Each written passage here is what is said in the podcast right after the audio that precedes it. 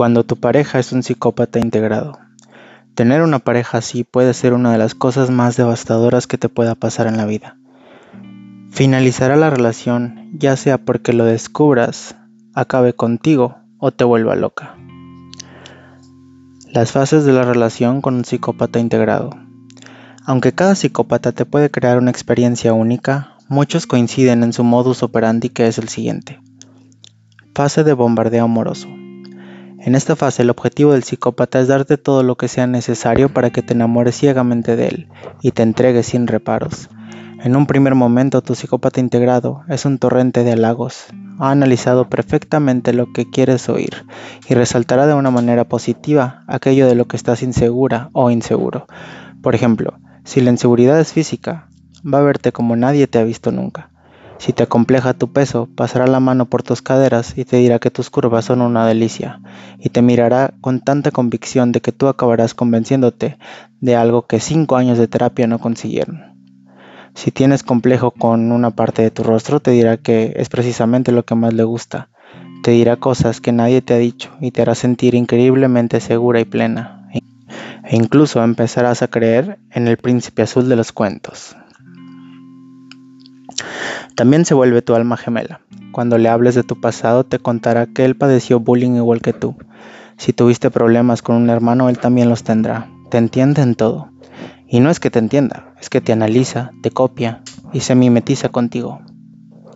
El psicópata tiene una gran capacidad de observar y adaptarse a cualquier ambiente y a cualquier persona.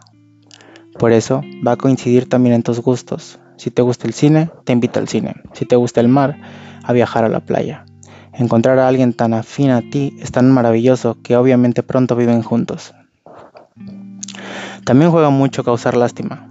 Te cuenta la historia de toda la gente que le ha fallado en la vida, los episodios en que se han aprovechado de él y también te contará todas sus dolencias y enfermedades. Normalmente habla muy mal de algunos miembros de su familia hasta el punto que los puedes llegar a odiar sin conocerlos. Y si alguien vas a odiar, será sus exparejas locas precisamente porque son las antiguas víctimas. Te hará pensar que todas padecían de celos o eran maniáticas. En palabras suyas te dirá que se siente acosado por su ex. Y no dudes que seguro sigue manteniendo una vela encendida, aunque solo sea para que le llegue algún mensaje y aprovechar en enseñártelo. Por último, es muy normal que haya tenido una historia de enfermedades y accidentes que nunca te pueda demostrar, pero que a ti te toca en el corazón y quieras cuidar, aún más a ese príncipe maravilloso. En esta fase de bombardeo amoroso, el objetivo es acabar con todas tus resistencias a entregarte a una pareja ideal. Por otra parte, las relaciones sexuales y emocionales son muy intensas, si cuando te enamoras de alguien normal vuelas a la luna, con este tipo de personas te transportas a otras galaxias. Vives una intensidad emocional tal que el bombardeo amoroso surte su efecto y quedas rendido ante tu psicópata. La fase de denigración o desestabilización. Los psicópatas lo tienen claro. No hay nada más doloroso que quitarte algo que has amado de verdad y sobre todo que te ha amado tal como tú eres. En esta fase, el psicópata va a desestabilizarte haciéndote sentir que lo puedes perder. Y lo va a hacer en tres flancos. Uno, va a ser bajar tu autoestima. Otro es subir la percepción que tienes de él. Y por último, creará triángulos amorosos. En la fase de destabilización, va a empezar gradualmente a atacar aquellos complejos y vulnerabilidades que le confesaste tener y que él amaba, pero que ahora, primero de una manera sutil y luego fastidiosa, te los va a recordar constantemente para provocarte cada vez más inseguridad. Como le da mucha importancia a la apariencia física, se obsesionará con varios aspectos de tu cuerpo. También empieza a hacer comentarios relacionados con tu entorno familiar y valores. La clave es hacer sentir menos a la otra persona y tomar una posición de superioridad en todos los ámbitos. A la vez empieza a hablar como si no tuviera filtros. Durante esa fase empieza una etapa muy perturbadora, que es la triangulación, en la que te vuelves completamente insegura y entras en un estado obsesivo. Tu psicópata integrado empezará a introducir a otras personas reales o ficticias con el fin de crear celos. Muchas de las veces es él quien contacta a su ex, otras veces es él quien coquetea con otras, para conseguir tu reacción, asegurándose de que tú estás al corriente. Por ejemplo, dejando mensajes sutiles a otras personas en sus redes para que tu inseguridad aumente. En ese momento comienzas a obsesionarte con estas personas hasta el punto en que empiezan los celos y la búsqueda de pruebas de infidelidad. En el teléfono, en sus redes o en su casa.